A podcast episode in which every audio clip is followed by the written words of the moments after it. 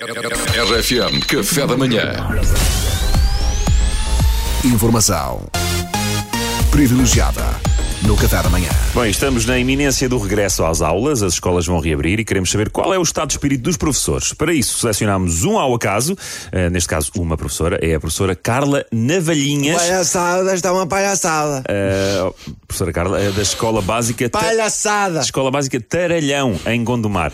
Professora, Escola Real. É uma escola real. Professora, como é que se sente por voltar a desempenhar a sua profissão junto dos alunos? Para mim, uma palhaçada, isto é o que mais me faltava. Voltar a aturar putos, são burros todos. São to para todos os anos a mesma coisa. Chegam, chegam, chegam ao básico, não sabem nada do básico. Como assim não sabem nada do básico? Ou você não sabe, por exemplo, no, no segundo ano, que é quando começam as operações com casas decimais, primeiro dia do segundo ano eu pergunto, ó, sou lá, ó, Florzinhas, como é que, quem é que daqui sabe trabalhar com casas decimais?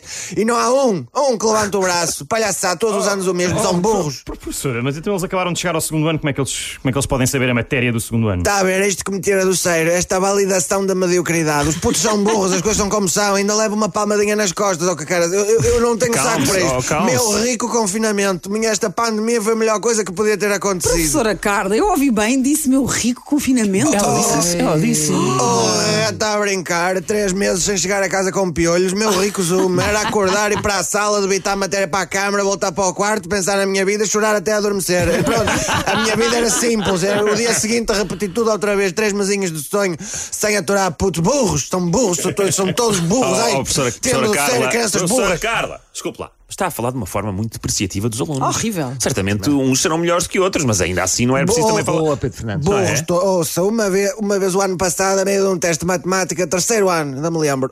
Enquanto os putos lá faziam o teste, eu aproveitei e enquanto eu deitava um olho, que eles são tramados, ia preenchendo o meu IRS. A meio, tive uma dúvida que eles fazem aquilo pa- para nos tramar, já não basta o que nos leva, levam-nos tudo, ainda fazem um, um impresso difícil de preencher. E eu tive uma dúvida, aproveitei que na primeira fila estava a Soraya, que, é, que é de todos é a melhorzinha.